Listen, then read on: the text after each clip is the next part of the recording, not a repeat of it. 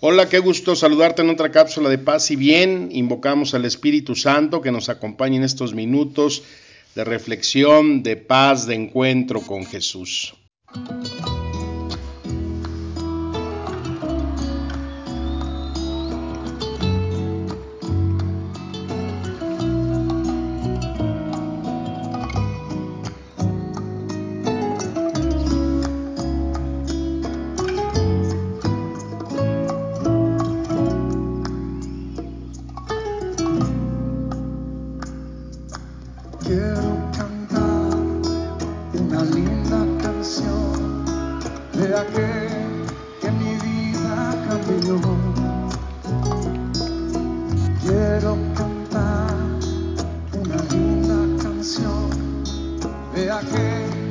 La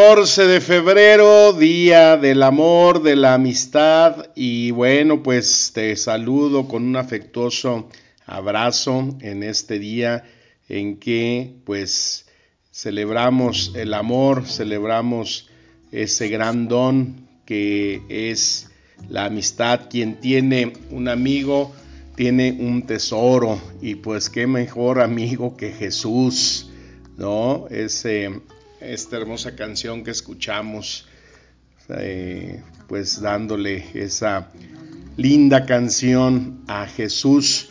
Y bueno, este día que celebramos, quizás muchos no saben, pues está dedicado a San Valentín. San Valentín fue un sacerdote del siglo III. Él estaba allá en Roma. Y eh, en ese siglo el emperador Claudio II pues se le ocurre al fulano este prohibir la celebración de los matrimonios para los jóvenes.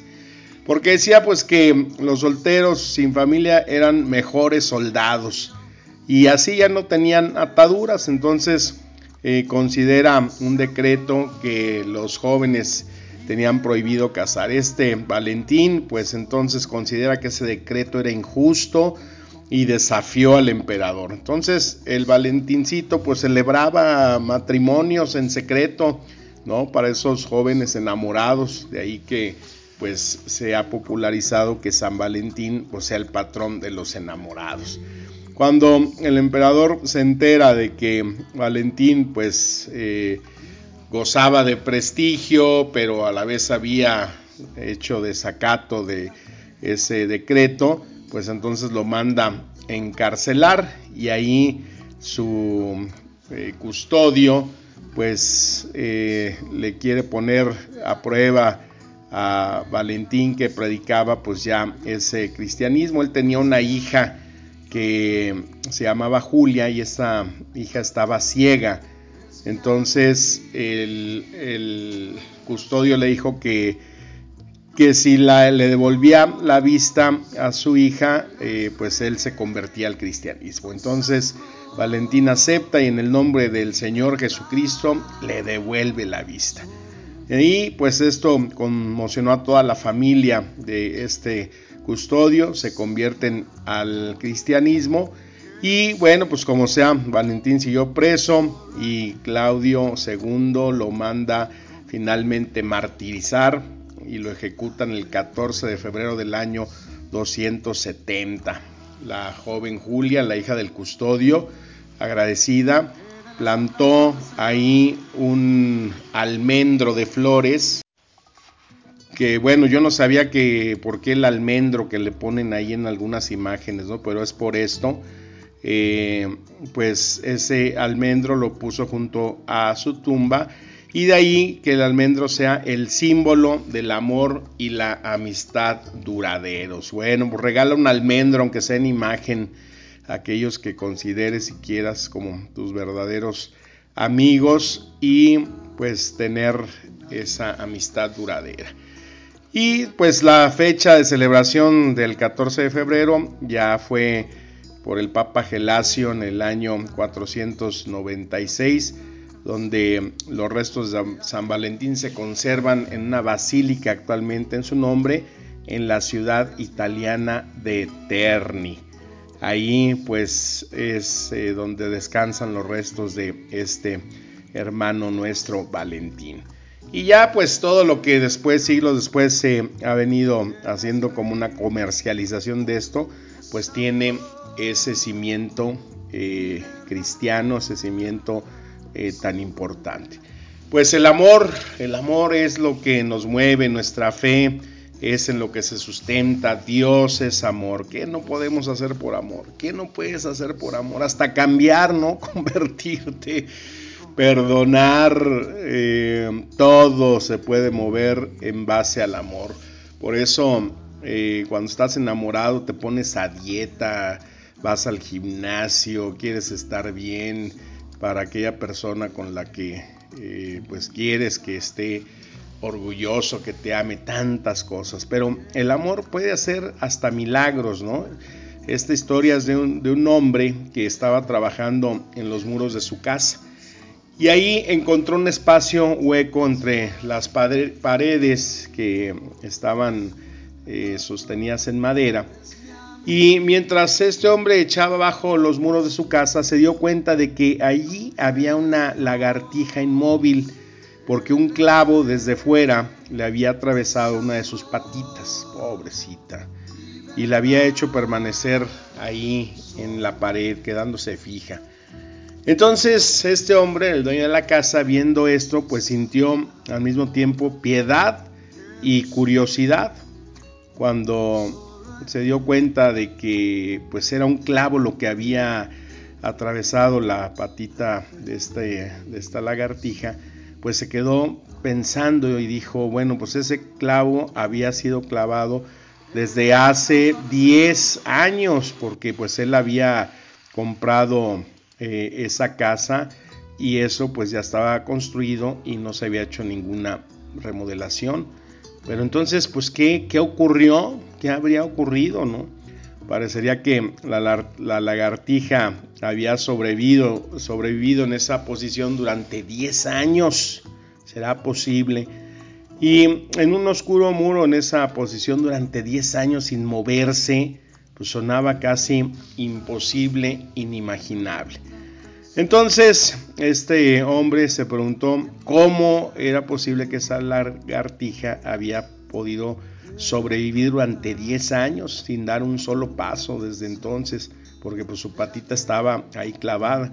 Así que paró de trabajar y observó a la, lagartija y pues se preguntaba qué podría haber hecho y cómo era posible si no se podía mover, eh, alimentarse. Ahí más tarde, siguiendo él contemplando esa escena, eh, se da cuenta que apareció otra lagartija con alimento en su boca. Ay, entonces quedó aturdido y emocionado al mismo tiempo. Otra lagartija había estado alimentando durante 10 años a esa lagartija que estaba clavada en la pared. Tanto amor, un amor tan precioso, tanto amor ha tenido esa pequeña criaturita que no se puede lograr con el amor. Puede hacer maravillas. El amor sí puede hacer milagros. Ahí en ese mismo instante cayó en cuenta. Una lagartija fue alimentada por otra incansablemente durante 10 largos años sin perder la esperanza en su compañera. Imagínate, si una criatura tan pequeña como una lagartija puede amar así, imagínate cómo podemos nosotros amar si lo intentamos. A veces sentimos que lo que hacemos es una gota en el mar, pero el mar sería menos si le faltara esa gota. ¡Ay! Me estremeció esa historia, ¿no? Imagínate, pobrecita lagartijita. Y es la fuerza del amor, o sea, puede decir el instinto de sobrevivencia, lo que sea, gustes y mandes, pero no se puede traducir en otra cosa sino en una acción de amor, de entrega, de servicio. ¿Cuántas cosas nos enseñan este tipo de historias, este tipo de circunstancias? Cuando nosotros a veces cerramos tanto y tanto y tanto el corazón y no permitimos que florezca en nosotros lo mejor que Dios ha puesto en la fe y que no es otra cosa sino el amor. Y hoy que celebramos este día, pues qué mejor que ese amor lo dejemos florecer limpiando nuestro corazón de todo rencor, de todo odio, de toda división, de todo aquello que nos aparta, hacer el bien, hacer que nuestro corazón florezca en buenas obras, pero sobre todo pues en expresiones de amor. A veces somos muy herméticos en expresar el amor. Qué bien se siente abrazar, qué bien se siente dar un beso, qué bien se siente tomarse de la mano, qué bien se siente mirar a los ojos y decirle a una persona lo importante que es para nosotros, para decirle el amor que hay en tu corazón aquello que despierta tantos sentimientos, entre ellos siempre la misericordia, la esperanza, porque la fuerza que Dios nos da cuando lo invocamos siempre nos revitaliza. Eso es lo que da el amor, siempre da esperanza. Quita todo malestar, quita toda cosa negativa que podamos llevar dentro de nosotros.